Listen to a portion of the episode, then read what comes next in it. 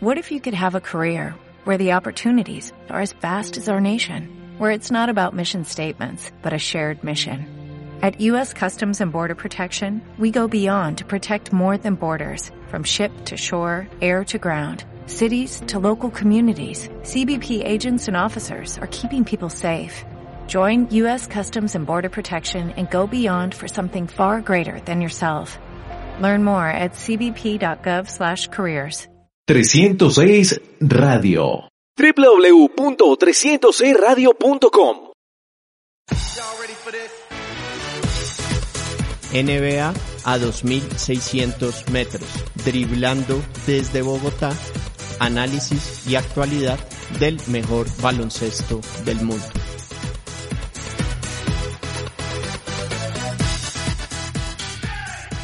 Cordial saludo para todos, bienvenidos a NBA a 2600 metros, driblando desde Bogotá, análisis y actualidad del mejor baloncesto del mundo. Un fuerte abrazo a todos quienes nos están acompañando a través de 306radio.com, además a todos quienes están en el podcast por medio de Rotonda Deportiva www.rotondadeportiva.com, además de iTunes, Spotify, SoundCloud e iVoox. Les recordamos también que estamos en Twitter, arroba NBA 2600 MTS. También estamos en Facebook. Para esta edición les traeremos un programa en el que vamos a hablar de Jerry Sloan y vamos además a mirar lo que fue el ranking de los 10 mejores jugadores de la historia según ESPN. Los saludamos Rod Ávila y Carlos Amador. Además tendremos colaboraciones de Miguel Bonilla y Juan Camilo Vergara. Rod, un gustazo tenerlo de nuevo. Carlos, muchas gracias por tenerme de nuevo en este espacio de NBA 2600 metros, en el que semana a semana hacíamos un repaso por algunos de los incidentes que habían tenido lugar en la mejor liga de baloncesto del mundo y que pues bueno, ya su periodicidad ha cambiado conforme a las circunstancias que se han presentado en este año. Y para nuestra emisión de hoy estaremos hablando de dos temas. Uno de ellos es pues eh, la trágica noticia del fallecimiento de Jerry Sloan, este célebre entrenador de los Utah Jazz que estuvo en dos finales de campeonato en los años 90 y que no lo pudo conseguir entre otras cosas porque se tuvo que enfrentar a un equipo un poco desconocido dentro de la historia del deporte como fueron los Chicago Bulls de esa década. Estaremos hablando por supuesto también de cómo en estos días pues finalizada esta serie documental eh, que fue un emprendimiento entre la cadena Netflix y ESPN conocida como The Last Dance, en la cual se habla del último año de la carrera de, eh, de la carrera profesional de Michael Jordan junto a los Chicago Bulls, en el que pues el nombre de Sloan eh, salió justamente por haber hecho parte de, esa historia. Estaremos hablando pues de su vida, de sus logros, de las circunstancias también que le tocaron y que no pudo eh, completar eh, lo que fue una ilustre carrera con un título de campeonato. Y también estaremos hablando de un listado publicado ya hace varias semanas por la cadena ESPN, en las cuales pues a su parecer dan los que son los 10 mejores jugadores en la historia de la liga. Como suele ocurrir con estas elecciones, pues eh, hay materia de debate, hay controversia, eh, porque ciertamente hay un énfasis en lo que han sido jugadores eh, que han hecho parte de de estos 40 años de existencia de la cadena ESPN que comenzó en el año de 1980 y por supuesto hay un sesgo omitiendo lo que fue el pasado de la liga hasta, hasta la década de los 80. Ya estaremos hablando más en detalle de lo que está bien, de lo que a nuestro juicio es una omisión y del orden por supuesto de, de este listado.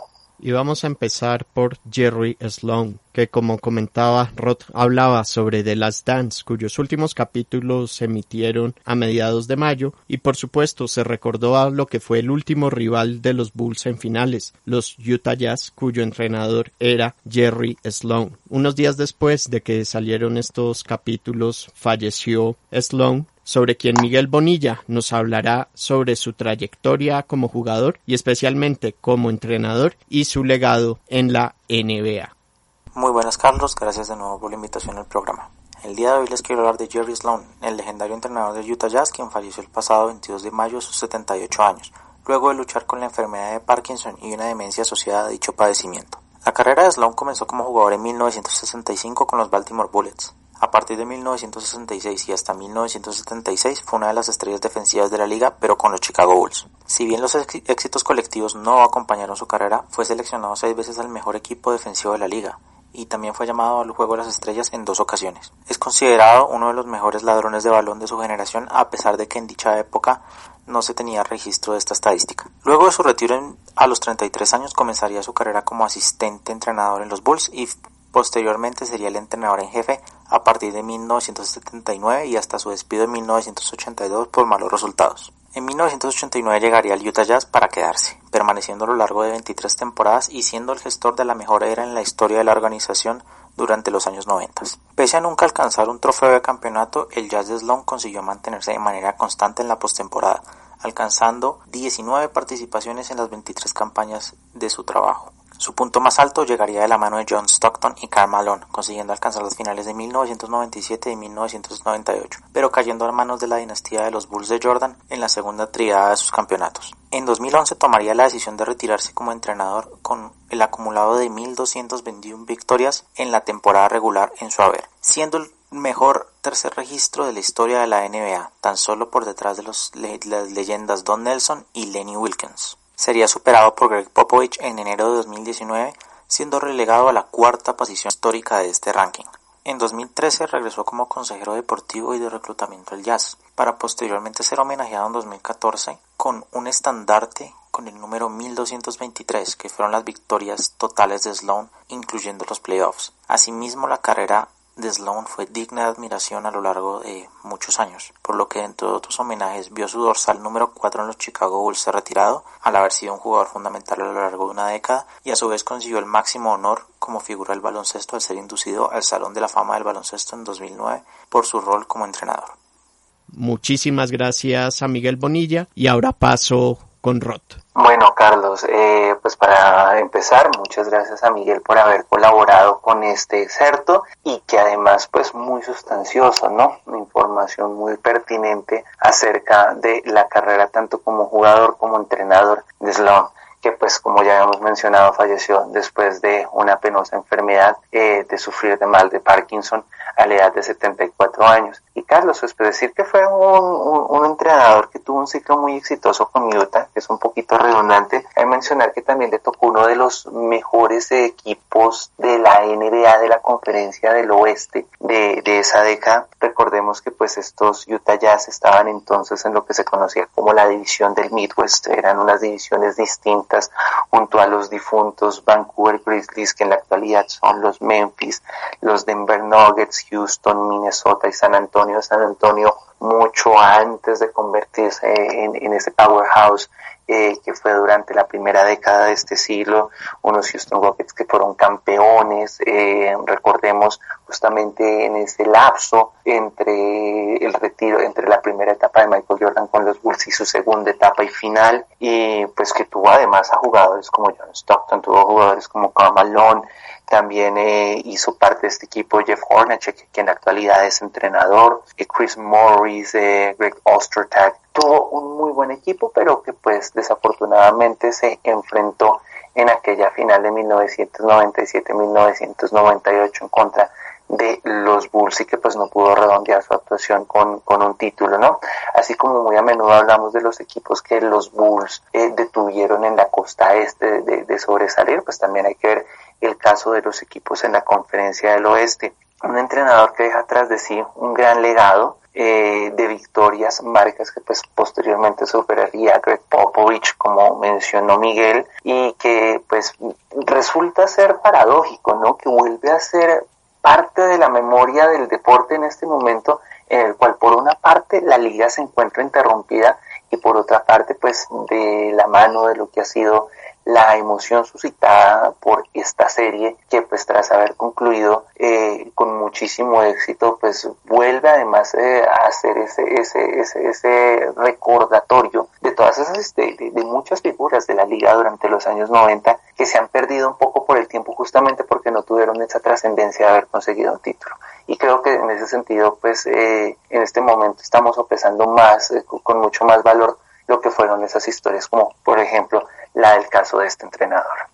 16 temporadas ganadoras consecutivas, la cuarta mejor marca detrás de la de Popovich, 22, Phil Jackson 20 y Pat Riley 19. Y es uno de los siete entrenadores en ganar al menos 50 partidos en 10 temporadas diferentes. Los otros, Rick Adelman, Don Nelson, Pat Riley, Phil Jackson, Popovich y George Carl. Y junto a Popovich, Jackson y Red Auerbach son los cuatro entrenadores en tener 10 temporadas ganadoras consecutivas con un solo equipo. También hay que decir que Sloan tuvo 13 temporadas de por lo menos 50 victorias. Sloan fue el primer entrenador en llegar a mil victorias con un solo equipo y el quinto en registrar los mil triunfos. Vale la pena recordar que cuando fue nombrado cuando entró al Salón de la Fama. Esa clase estaban también John Stockton, entre otros, David Robinson y Michael Jordan. Y ahora pasemos a lo que fue la lista de ESPN de los 10 mejores jugadores de la historia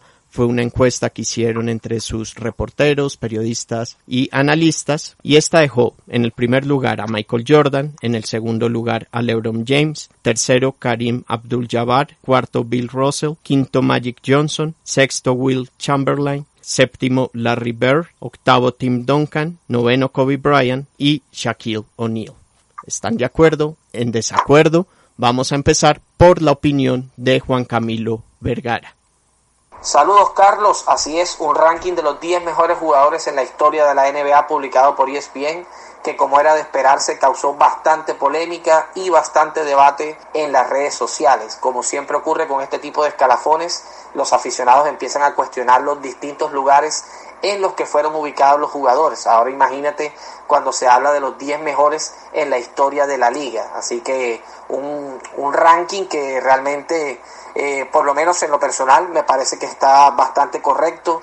Quizás eh, el punto o el, aspecto que, quizás estoy más en contra es el hecho de que ubicaron a Kobe Bryant en el noveno lugar. Me parece que un jugador que dominó el baloncesto de la forma en que lo hizo Kobe, eh, un jugador que fue un ícono global, una estrella de los Lakers, uno de los mejores jugadores en la historia de esta organización, debería estar en un lugar mucho más arriba en este ranking. Por ejemplo, me parece que colocar a Bill Russell en el cuarto puesto eh, es más que todo que darle un valor muy alto a los títulos que, que obtuvo este jugador, que es, eh, dicho sea de paso, el que más tiene en la historia de la NBA con 11. Eh, muchos de estos campeonatos fueron logrados en la época de en los años 50 y 60. Entonces, cuando el baloncesto no era tan competitivo. Entonces me parece que se le está dando un valor muy alto al número de campeonatos que tiene Bill Russell por encima de los de Kobe Bryant, que bueno, estuvo en una época mucho más competitiva,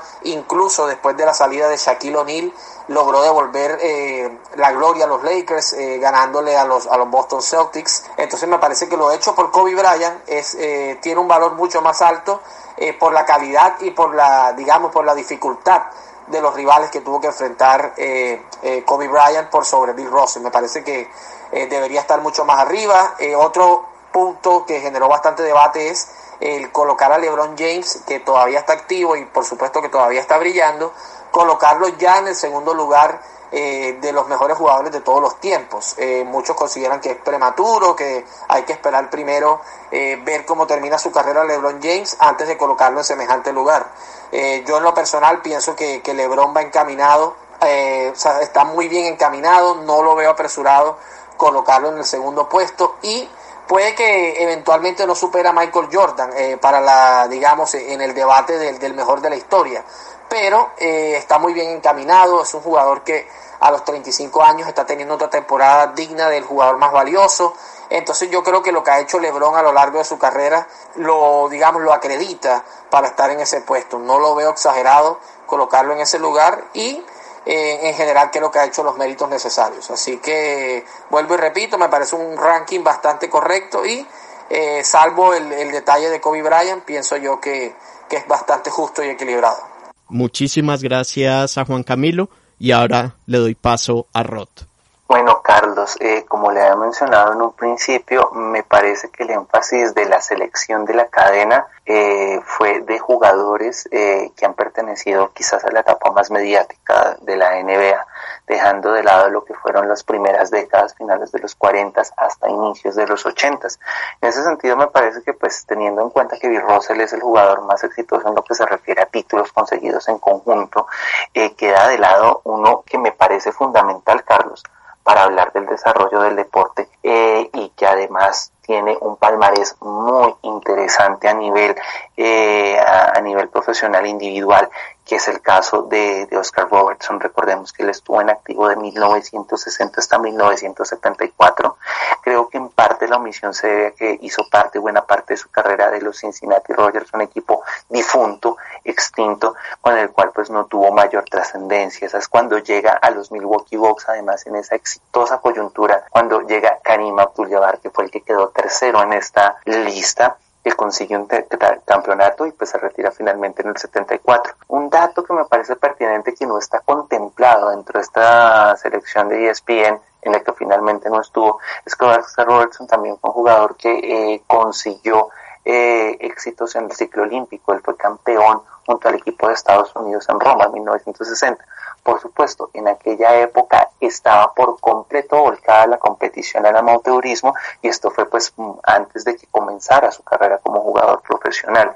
No obstante, pues ya que estamos hablando tanto últimamente de Michael Jordan y de varios jugadores que son ahí parte del Dream Team, que fueron ahí parte del Dream Team de 1992 de Barcelona, es importante traerlo a colación. Hecha, hecha esta salvedad de, de, este jugador que no está incluido acá y del cual periódicamente hablamos sobre todo porque las marcas que Russell Westbrook estuvo batiendo durante las dos temporadas pasadas antes de esta que se encuentra en hiato mencionados mucho este jugador. Teniendo eso en cuenta, Carlos, pues me parece que es una selección muy robusta de jugadores de los últimos años. Está, por supuesto, Will Chamberlain, que no podía ser un jugador que se omitiera. Eh, Bill Russell, justamente este equipo de los Celtics, eh, que consiguió siete campeones, eh, de, tantos campeonatos y que pues a la postre es el segundo equipo con el mayor cantidad de, de títulos de la NBA después de Los Ángeles Lakers, en los que hay una gran selección de jugadores de los Lakers.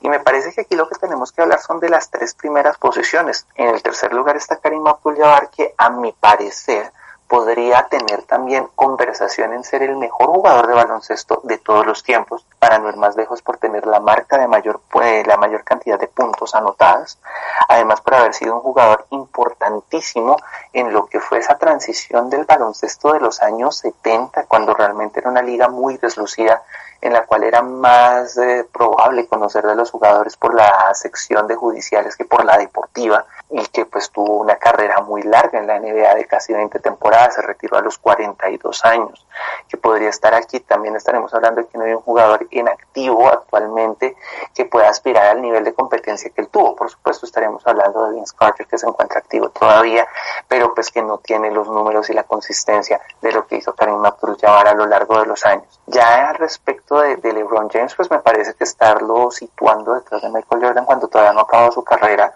es de alguna manera como eh, mm, darle el certificado de función a sus logros. Y pues es un jugador al que todavía le falta muchísimo, un gran atleta y que hay que verlo en perspectiva, ¿no? Pensemos que habría sido un jugador como LeBron James en la época de Michael Jordan, habría sido mucho más difícil para Jordan y para los Bulls haber podido competir con un equipo en el cual estuviera LeBron James en la conferencia del Este, ¿no?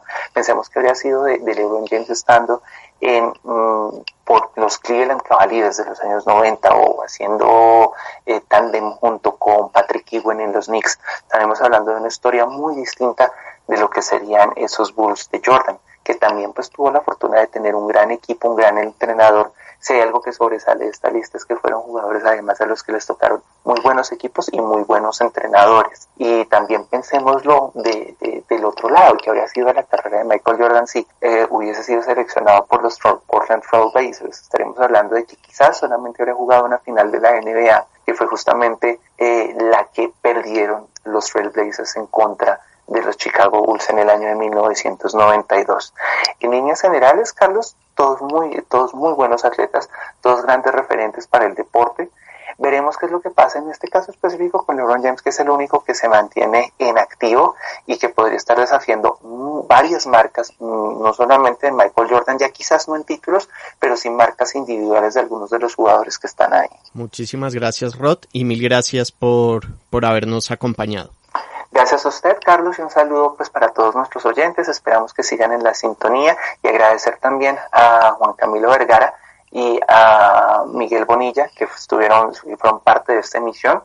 Además, pues que casi tenemos el equipo completo, ¿no? Solamente nos hizo falta Wilson Centeno y Oscar y habríamos tenido la quinteta y el sexto hombre. A todos, muchísimas gracias por habernos acompañado. Esto fue NBA a 2600 metros, driblando desde Bogotá, análisis y actualidad del mejor baloncesto del mundo. Los invito también a que nos acompañen en Béisbol a 2600 metros y Blitz a 2600 metros. Nos estaremos reencontrando en unas semanas acá en NBA a 2600 metros. NBA a 2600 metros, driblando desde Bogotá, análisis y actualidad del mejor baloncesto del mundo. 306 Radio www.306radio.com